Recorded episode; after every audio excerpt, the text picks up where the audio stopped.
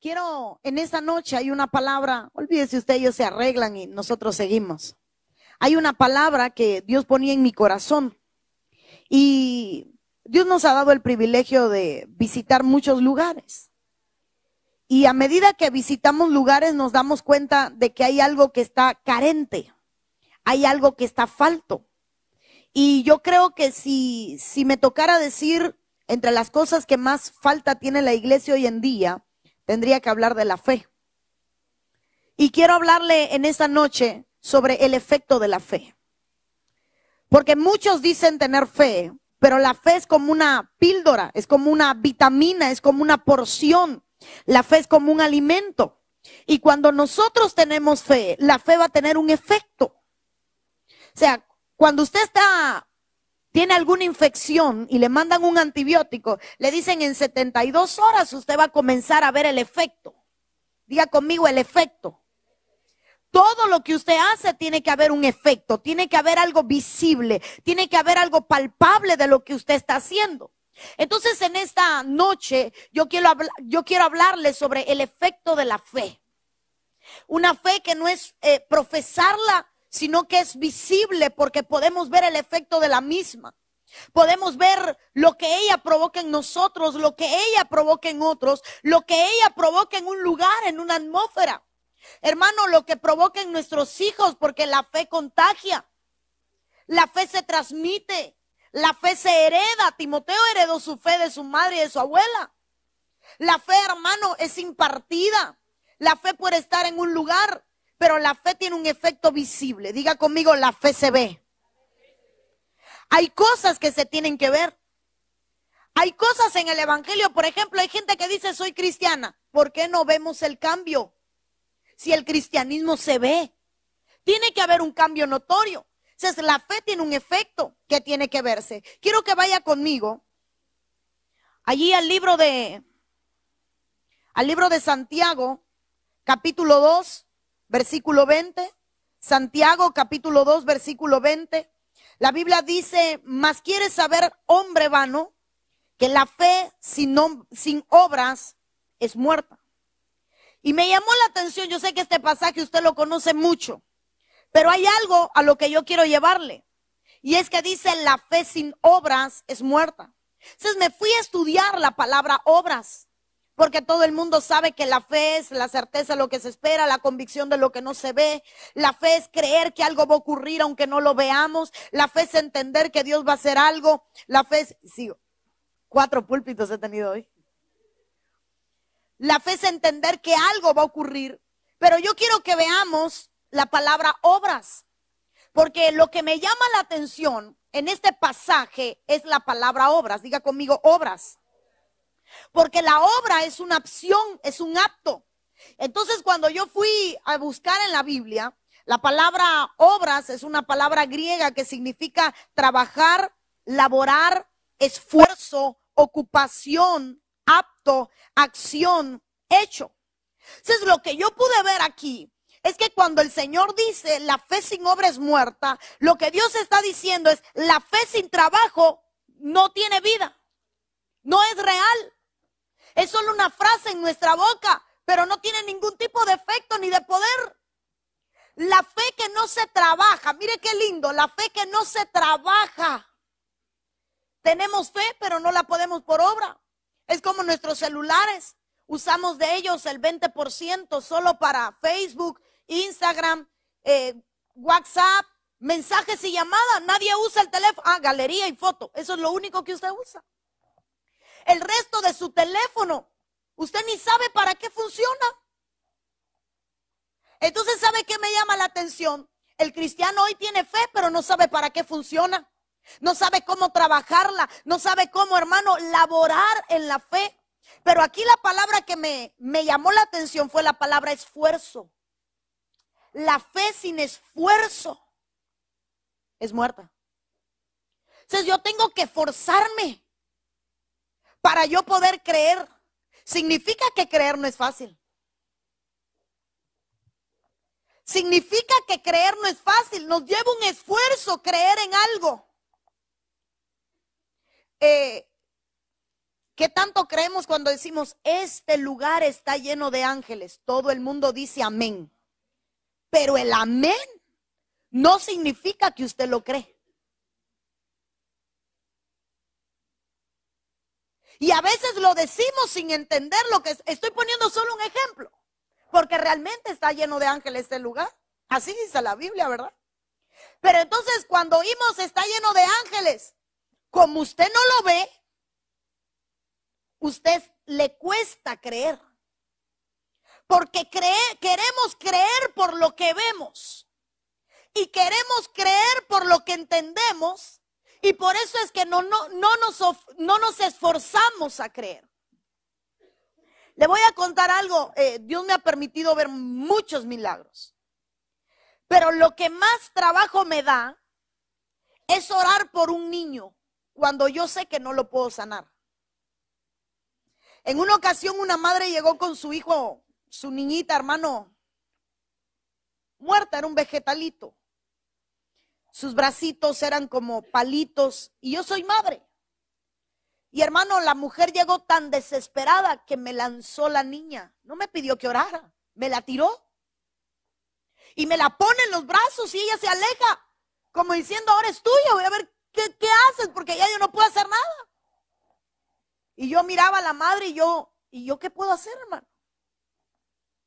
Y entonces eh, ver a la madre me ponía mal y ver a la niña me ponía aún peor. Entonces recuerdo que hice un esfuerzo para orar porque de verdad que las palabras me costaban. Yo decía, y si digo eres sana y no se sana, y si digo eh, en el nombre de Jesús levántate como talita cumi no se levanta, y si le digo a la madre llévatela en la noche se va a sanar y no ocurre nada, y el desespero de esta madre, Señor, ahora qué hago, mejor no oro, y le digo que tú has, hermano, y empecé en una guerra en mi mente, aún viendo milagros. Entonces llegó un momento donde mi esposo parece que él se dio cuenta que yo estaba medio en shock. Y mi esposo me dice, dale rápido, ora por la niña. Y me empuja y yo empiezo a orar. Pero cuando yo oro, hermano, sus manitas apretaditas, yo meto un dedito dentro de su mano. Y empiezo a sentir que la niña me empieza a apretar. La niña que era un vegetal y que no se movía, empieza a apretar mi dedo. Entonces aquello me empieza a dar la fe para seguir orando. Y entre más yo veía que había una respuesta, más yo clamaba, pero necesitaba esforzarme. Entonces, a veces hablamos de que tenemos fe, pero no nos esforzamos. A veces hablamos de que esperamos algo de Dios, pero no está la acción, no está el apto de responderle a la palabra de Dios. Yo quiero que usted mire lo que dice Santiago 2.22. Dice el verso siguiente, ya ves que la fe actuaba juntamente con sus obras y como resultado de las obras, la fe fue perfeccionada. Mire esto, la fe actuaba juntamente con sus obras. leí primero la fe sin obra es muerta. Ahora dice, la fe tiene que actuar. Es la fe, perdone, es como si fueras, hemos leído que la fe es una puerta, la fe, hermano, la fe es un don, leemos que la fe es un regalo, leemos que la fe se enseña sin parte, pero para mí la fe es, una persona. Para mí la fe es Cristo. Te hace creer en Él mismo. Cuando usted tiene fe en Cristo, Usted está creyendo que todo lo que Él dice es posible y entonces la fe empieza juntamente a actuar. Le voy a poner un ejemplo. Todo el Antiguo Testamento, todo el Antiguo Testamento está lleno de milagros, ¿sí o no? Se abrió el mar. ¿Cuántas cosas no hizo Moisés? Aquellas diez plagas. Mano, su vara la tiraba, un milagro de transformación, un milagro creativo, se convertía en culebra, devoraba las demás culebras y luego al tomarla por la cola volvía, hermano, y se convertía en vara. ¿Cuántos milagros no ocurrían? Pusieron allá las varas y de pronto la vara de Aarón reverdece. ¿Cuántos milagros no tiene el Antiguo Testamento? Pero llega un momento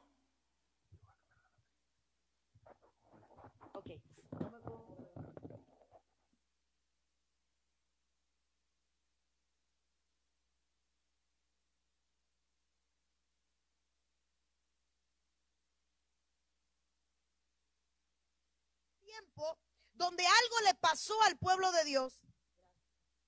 Algo le pasó al pueblo de Dios que de pronto el pueblo de Dios había muerto. Escuche, el pueblo de Dios había muerto. Habían visto de todo, pero su fe había muerto. Viene Cristo, profetizado por Isaías. Nace el Cordero, tal y como lo habían profetizado, nace de una virgen. Todo se cumple. ¿Por qué nadie se dio cuenta de que era el Cordero? Porque su fe había muerto. Entonces cuando Cristo aparece, aparece el verbo. Porque primera de Juan dice, en el principio era el verbo y el verbo era Dios y el verbo era con Dios. Jesús era el verbo hecho carne. ¿Por qué necesitó el verbo hacerse carne? Porque la carne necesitaba la acción. El verbo es una acción. Entonces el pueblo tenía el conocimiento de lo que le había pasado a sus antepasados, pero le faltaba la acción. Hoy la iglesia tiene conocimiento de que Dios sana, tiene conocimiento de que Dios liberta, tiene conocimiento de que Dios hace cosas impresionantes, pero le falta la acción, le falta el verbo, le falta el trabajar. Tenemos una fe profesada, pero no tenemos una fe perfeccionada. Tenemos una fe, hermano, que exponemos y hablamos de ella, pero nos falta la fe para demostrar en lo que estamos creyendo. Le voy a contar algo curioso. Mi hijo Chris no es muy alto. Él es de estatura pequeña, aún. Y un día se estaba midiendo en la pared y se dio cuenta que casi su, su hermana mediana lo estaba alcanzando. Y me da, hermano, se me para frente a mí y me dice, rápido empiezo a orar. Y yo, ¿por qué oro, Cris? Si los brazos crecen y las piernas crecen, yo también voy a crecer. Empieza a decirme, crece, crece, crece. Y mi hijo se me paró arriba y cerró los ojos. Y a mí mi fe me faltó. Y yo, Tilín, en algún momento vas a crecer, no te apures, mira que en la adolescencia, que los hombres. Pero mi fe me fue escasa. Y llegó un momento donde mi hijo me estaba demandando a mí la fe que yo le había enseñado a él, pero yo estaba corta cuando él estaba abundante en fe. Entonces a veces llegamos a la iglesia y Dios está esperando de ti una fe que ya te dio, pero para lo que Dios quiere hacer contigo, tu fe es corta. Y Dios quiere hacer algo con la iglesia, pero la fe de la iglesia es corta. ¿Usted cree que Dios quiere que nuestros servicios sean como son? No lo quiere. Puede haber más. Pero ¿qué nos falta? Perfeccionar la fe. Nuestra expectativa de Dios es pequeña. Mire, usted dirá, eso es lo que me vienen a predicar. Eso es lo que le vengo a predicar. Llegamos a la iglesia sin ningún tipo de expectativa. Llegamos a la iglesia esperando que pase lo mismo de siempre. Llegamos a la iglesia y ya sabemos cuál es el itinerario del culto, cuál es, hermano, todo el proceso del culto. Llegamos, hermano, miramos el reloj, en cualquier momento empieza la adoración. Miramos el reloj, ya va a parar la adoración porque vamos a entrar en los turnos proféticos. Ya, ya va a empezar las ofrendas. Los niños ya usted lo está preparando y todavía nadie ha dicho van a las aulas. Ya usted toma la camisa, toma la mochila, toma el abrigo. ¿Por qué? Porque ya somos mecánicos. O Cristo tuvo que manifestarse. Porque los que estaban en la tierra ya no tenían fe. Tenían el conocimiento, pero la fe en ellos era, muerto, era muerta porque no tenían acción. Entonces, dice el verso 26, porque así como el cuerpo sin el espíritu está muerto, así también la fe sin las obras está muerta. Significa que cuando tú dices que tienes fe, pero tu fe no entra en acción, tu fe es muerta.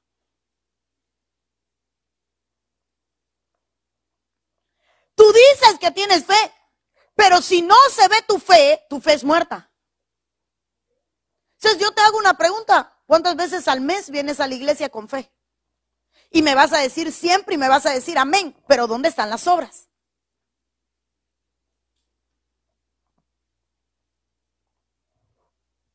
Yo vengo, sí. ¿Cuántos creen que Dios va a hacer algo? Amén. pero qué fácil es decir amén.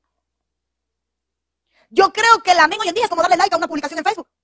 Solo puchas el dedo y ya allí aparece el pulgar arriba. En la iglesia todo lo que hablan decimos amén, amén, amén, amén, amén. Pero de pronto Dios dice, hey, tus obras dónde están? Porque tu fe está muerta. Tienes problemas, vienes, se da una palabra y te vas con tu problema. Entonces no me digas que tienes fe porque tu fe, tu fe está muerta. Vienes y tienes problemas matrimoniales y Dios habla y dice, se va a restaurar tu matrimonio, pero sigues teniendo el mismo problema. ¿Por qué? Porque dices que tienes fe, pero tu fe es muerta. Porque para que la fe se vea necesita obras. Dile al que está a tu lado, ¿dónde están las obras de tu fe? Pregúntale, ¿dónde están las obras de tu fe?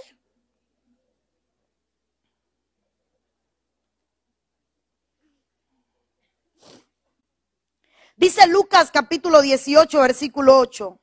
Os digo pronto, os digo que pronto les hará justicia. No obstante, cuando el Hijo del Hombre venga, ¿hallará fe en la tierra? A mí me llama la atención que cuando el Señor está hablando, habla de un tiempo cercano a su venida. Este tiempo. Y habla que en el tiempo cercano a su venida, la fe iba a ser tan escasa que él llega un momento donde se pregunta, ¿será que la hallaré? Entonces uno de los peligros del último tiempo es que la iglesia va a perder la fe. Si hay un evento escatológico dentro de la iglesia, es que la iglesia va a perder la fe. Es que la iglesia va a hablar, va a hablar, va a hablar, va a hablar, pero va a estar escasa en la fe a tal punto, hermano. Mire, ¿será que realmente le creemos a Dios?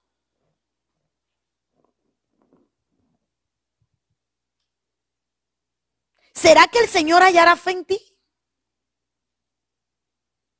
Que venga Dios un culto y de pronto no encuentre fe en su pueblo. Que venga Dios a sanar a la iglesia y de pronto nadie tenga fe para recibir el milagro. Que venga Dios a libertar a su pueblo y de pronto nadie tenga fe que va a recibir la liberación. Porque la fe escasea. Porque la fe, hermano, estaba tan escasa que de pronto el Señor preguntó, ¿y cuando regrese, será que habrá fe? Esto me, me preocupa. Porque entonces una de las cosas que va a hacer el enemigo es llenar al pueblo de incredulidad. Para que cuando el Señor venga, no haya fe en ella. ¿Qué hallará el Señor cuando venga por ti? Mateo 11, 23 dice, ¿y tú, Capernaum, acaso serás elevada hasta los cielos? ¿Hasta el ave descenderás? Porque si los milagros que se hicieron en ti se hubieran hecho en Sodoma, esto hubiera permanecido hasta hoy. ¿Qué milagros ocurrieron, hermano, en Capernaum? Se sanó la suegra de Pedro. El leproso fue sanado. ¿Qué otro milagro ocurrió? Le abrieron un hoyo al techo y entre cuatro bajaron un enfermo. ¿Cuántos milagros no ocurrieron en Capernaum? Pero llega el Señor y dice, aún con todos los milagros que hicimos en ti, que hice en ti, si los hubiera hecho en Sodoma se hubieran salvado, pero en ti no han producido nada. Eso significa que Jesús estaba ante un pueblo que no importa cuánto viera, le costaba el creer para arrepentirse. Y ahora ese Señor viene y dice, hallaré fe en la tierra, significa que no importa cuánto veamos, a veces nos cuesta arrepentirnos, haga Dios lo que haga. Porque hay un proceso en el que el corazón se está endureciendo, hay un proceso en el, en el que el corazón, hermano nuestro, le es difícil creerle a Dios. ¿Cuál es tu mayor problema ahora mismo? ¿Tu matrimonio? ¿Tus finanzas? ¿Tus hijos? ¿Una enfermedad? ¿Un cáncer? Un tumor, un diagnóstico médico, una, diabetes, una hipertensión. ¿Cuál es, ¿Cuál es tu mayor problema? ¿Le crees a Dios? ¿Y dónde está la obra? ¿Dónde está el efecto? Mire, aquí es donde voy a empezar a, a entrar en el mensaje. Segunda de Corintios 5, 7. Porque por fe andamos, no por vista. Dile al que está a tu lado, tú no andas por vista, Si queremos tener fe, tenemos que renunciar a la vista humana. Si queremos tener fe, tenemos que renunciar a la vista humana. Las cosas que vemos nos hacen dudar de las cosas que creemos. Las cosas que miramos todos los días nos hace dudar de lo que dice la palabra de Dios. Cuando escuchamos la noticia nos dudamos de lo que dice el Señor. Cuando miramos cosas en la iglesia dudamos de que la iglesia se vaya a casar. Cuando miramos al pastor como humano dudamos de que tenga la capacidad. Cuando miramos a los líderes con vista humana dudamos que nos puedan guiar y nos puedan mandar. Cuando miramos a la alabanza dudamos que nos pueda guiar. Porque nuestra vista es el primer obstáculo para nuestra fe. Por eso el Señor dice, no es por vista. Pero hoy miramos más de lo que creemos. Y nuestros ojos han dañado lo que Dios va a hacer en nosotros. Nuestra forma de mirar está dañando, hermano, el milagro que Dios quiere hacer. Mientras vemos lo que tenemos, se afectará lo que esperemos de parte de Dios. A veces miramos tanto nuestra situación que dejamos de ver a Dios como el que la va a resolver. Nos enamoramos tanto de nuestro problema, abrazamos tanto nuestro problema. Hay gente que hasta disfruta ser víctima de su problema. Llora su enfermedad, sufre su enfermedad, pero en ningún momento le dice al Señor, ¿sabes qué? Esto yo no lo quiero. Ve a ver, Padre, cómo te la arreglas. Tú pagaste por mí. Esto está incluido. En mi fe está incluida la sanidad de mi cuerpo, no solo mi salvación. Yo creo que tú lo vas a quitar. Hermano, pero nos ponemos a mirar la enfermedad. Es que el médico dice y te miras en el espejo y es verdad que ya estoy amarillo. Es verdad que estoy perdiendo peso. ¿Será se me está cayendo el peso? Mira, mira, ya se me ve la entrada. Siempre se te ha visto. La ropa me queda ancha y te empiezas a automirar y te empiezas, hermano, a autocondolecer contigo mismo y empiezas a hacerte víctima de tu enfermedad y de pronto, mi hermano, empezamos a sacarle un beneficio a la enfermedad y Dios está diciendo, ¿cuándo me dejarás sanarte?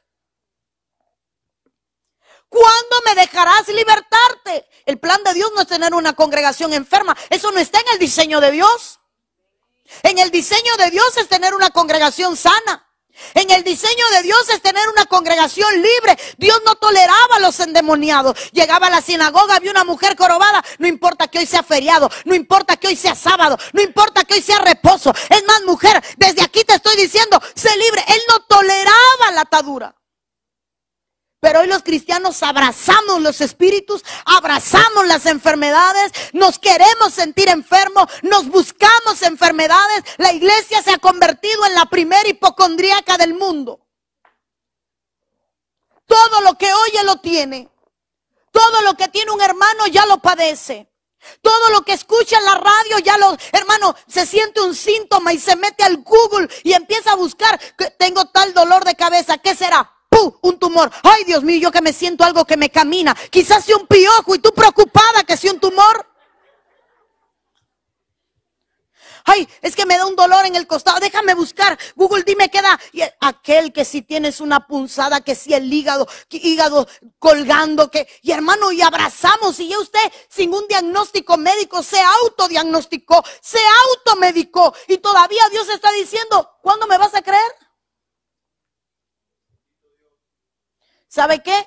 Hablamos de un mundo adicto a las drogas, pero hay una iglesia adicta a los fármacos.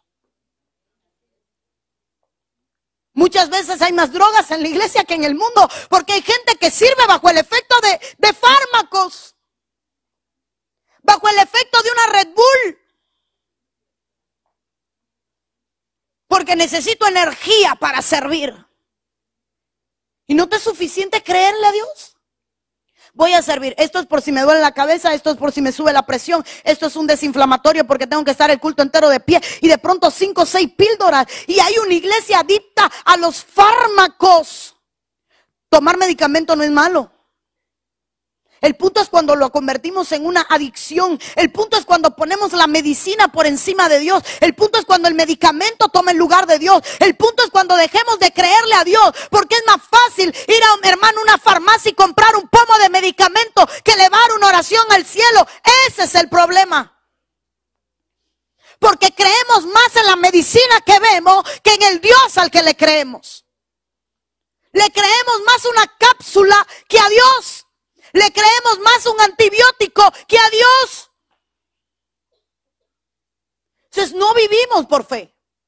Estamos viviendo por vista. Mientras usted ve las cosas bien en la iglesia, se queda. Cuando ve las cosas mal, se va. No vive por fe, vive por vista.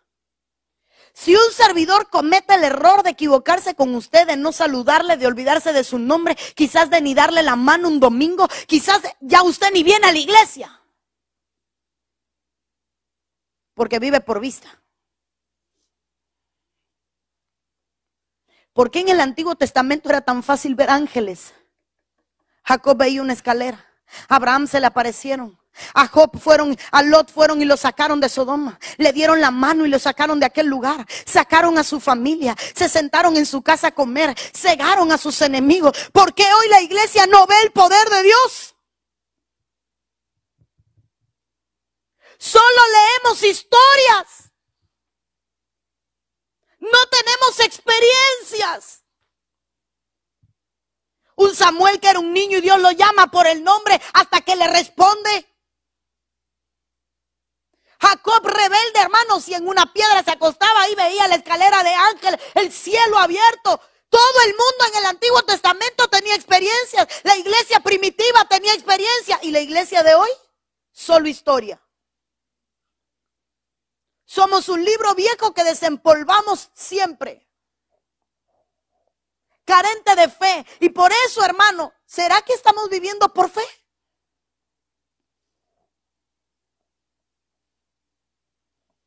Sara creía que el problema era ella, porque cuando se miraba en el espejo, yo soy vieja, yo no puedo concebir a esta edad. Es más, tú mujer, ven acá, acuéstate con mi marido. Aquella sale embarazada, entonces Sara, espérate, pero ¿cómo aquella pudo? ¿Por qué no se acostó ella y tuvo el hijo y concibió?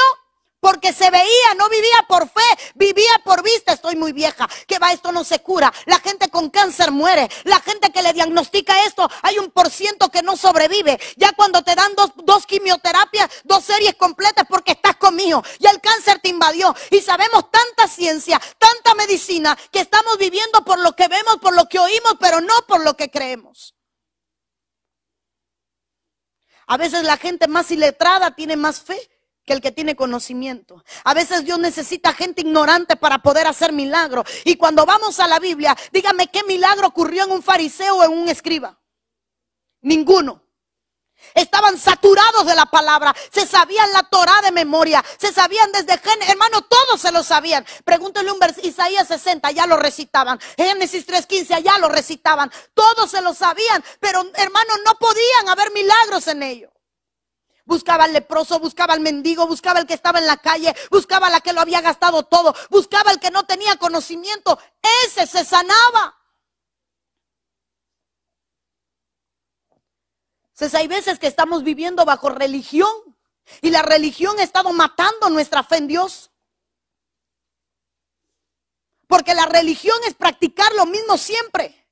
Y cuando venimos con la misma actitud ante la casa del Señor, somos unos religiosos. Culpamos muchas veces a las iglesias, pero la culpa es nuestra. Que no llegamos con la actitud correcta. La fe no es mirar las cosas que, están hechas. La fe es mirar las cosas que se van a hacer. La fe no es mirar el problema. La fe es mirar la solución. La fe no es, hermano, querer entender cómo lo va a hacer Dios. Es saber que Dios lo va a hacer. La fe es ver las cosas que se van a hacer y llamarlas como si ya estuviesen hechas. La fe es mirar antes de que Dios haga. ¿Hace cuánto tiempo tú no sueñas?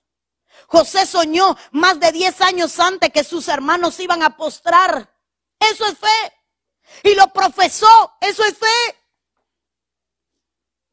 Pero hoy no tenemos aspiraciones, hoy no tenemos sueños, nos vemos en el mismo lugar. ¿Dónde se vio usted de aquí a cinco años? ¿En el mismo trabajo? ¿En la misma casa? Todavía con los mismos problemas con los viles, todavía con los mismos problemas con los hijos. Bueno, de aquí allá el mayor cumple 18 y se va de la casa. ¿Sabe Dios cuántos hay en tus planes? Pero ¿por qué no soñamos? ¿Por qué nos vemos cosas hechas?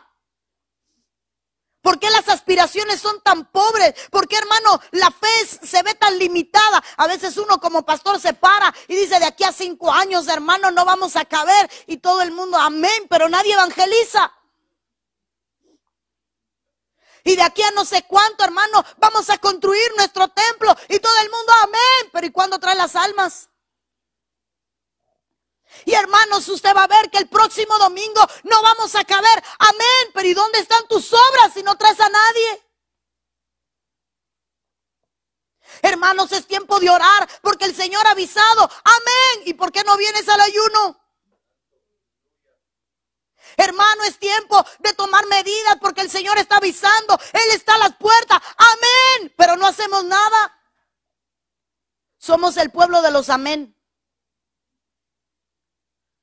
pero sin ninguna acción. Dile al que está a tu lado, necesitas cambiar tu actitud.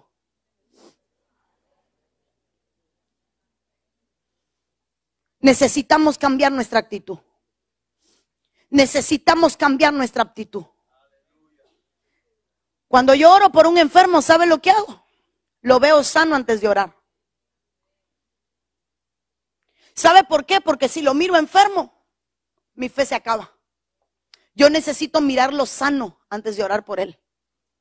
Yo veo al cautivo y a veces la gente dirá, esa pastora se burla de los endemoniados. No me río porque lo disfruto. Yo amo la liberación. Y cuando veo a la gente atada, yo me río porque ya lo veo libre. Ya los veo en la iglesia testificando, ya lo veo siguiendo al Señor, ya los veo dando testimonio, pero necesitamos entrenar nuestra vista espiritual y renunciar a nuestra vista natural. Necesitamos empezar a dejar las cosas. Mientras tú veas a tu marido de la misma forma, jamás va a cambiar. Cuando empieces a verlo como el varón de Dios, como el hombre de Dios. Pero todavía te refieres a este vago que no hace nada, no sirve para nada. Dios te lleve, porque mejor muerto que vivo. Y empiezas a jamás va a haber un cambio. Pero cuando veas a tu marido como, ay, ya te vi sirviendo. Llegaste a la casa y lo viste. Ay, qué impresión. ¿Qué te pasó? Es que te vi con traje, te vi con corbata y con una Biblia bajo el brazo. Pero nuestra vista impide que haya milagros. Tu hijo es un rebelde y lo único que hace es hablar de lo que hace mal. Míralo en grande.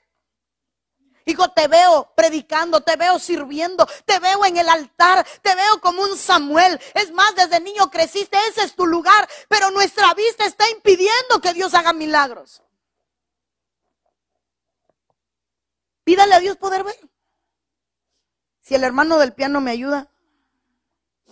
Salmo 78, 11, olvidaron sus obras y los milagros que les había mostrado, e hizo maravillas en presencia de sus padres en tierra, en la tierra. Ay, perdón, no lo puse. En la tierra de Egipto, en el campo de Suam. Dice, dividió el mar y los hizo pasar y contuvo las aguas como un montón. Después los guió de día con la nube y toda la noche con el esplendor de fuego. ¿Sabes lo que veo en la Biblia? Todo Israel había visto milagro. Todos. Pero el, verso más importante dice, se olvidaron. A veces nos olvidamos de lo que Dios ha hecho. Somos historiadores bíblicos, no predicadores. Porque el predica, el que predica pone la Biblia en acción. El historiador es el que narra una historia. Hoy hay historiadores. ¿Sabe por qué?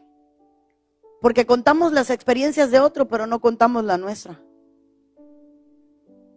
Contamos como Dios trabajó con otros, pero no contamos como Dios trabajó con nosotros. Yo amo, hermanos, si me pusiera a hacerle testimonios, no amaneceríamos. Pasaríamos semanas aquí. Vengo de un lugar donde cayó la nevada que en 30 años no se registraba aquí. Así nevó. Y se llenó el templo de una forma que yo, yo lo miraba y decía, no puede ser, no puede ser, no puede ser. La gente venía desesperada por ser libre. Desesperada. Me paraba, hermano, y ya, vamos a hacer un ya, ya el altar Pero hermanos, yo no, los servidores tratando, porque había un hambre por ser libre. El primer día que oramos en esa iglesia donde estuvimos en Pasco, había una mujer con tres fracturas en la columna, artritis y osteoporosis. Y cuando llegó al altar, ni siquiera habíamos orado y ya Dios le había sanado. Allá llegó un hombre por primera vez que de niño un espíritu, el espíritu de su abuelo, el abuelo no quería morirse. Y cuando ayudaron al abuelo a morir, el espíritu del abuelo se mete en él y él era el niño y veía como el espíritu se metió en él y desde niño andaba con el abuelo adentro. Dice que cuando empezamos a orar, él veía como el abuelo se le salía por primera vez, su primera vez allí en la iglesia. ¿Sabe por qué? Porque había gente con hambre. Anoche vimos milagros, anoche vimos liberaciones, hermano, a tal punto que no nos cabían en el altar, no nos cabían en los pasillos. Dios libertando un pueblo porque había hambre. Por eso no quiero traerle mensajes. Simplemente necesitamos creerle a Dios más de lo que le hemos creído. Necesitamos, hermano, mire lo que dice Juan 5:19. Respondió entonces Jesús y les dijo, de cierto, de cierto os digo, no puede el Hijo hacer nada por sí mismo, sino lo que ve hacer al Padre. Porque todo lo que el Padre hace, también lo hace el Hijo igualmente. ¿Por qué el Hijo hacía milagros? Porque había visto al Padre hacer milagros. ¿Por qué la iglesia tiene que hacer milagros? Porque ha visto al Hijo hacer milagros. Entonces, nosotros tenemos que creer que lo que hacemos lo hacemos porque ya otro lo hizo. Fuimos discipulados por el Espíritu Santo. Somos discipulados por el Espíritu Santo. Y Él nos enseña a hacer las obras del Hijo y aún más. Aún más. Dile al que está a tu lado, aún más.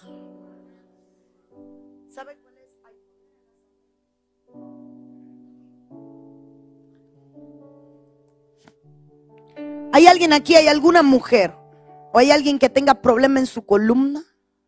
Escoliosis, desviación en la columna, me levanta la mano. No hay nadie que tenga problema en su columna.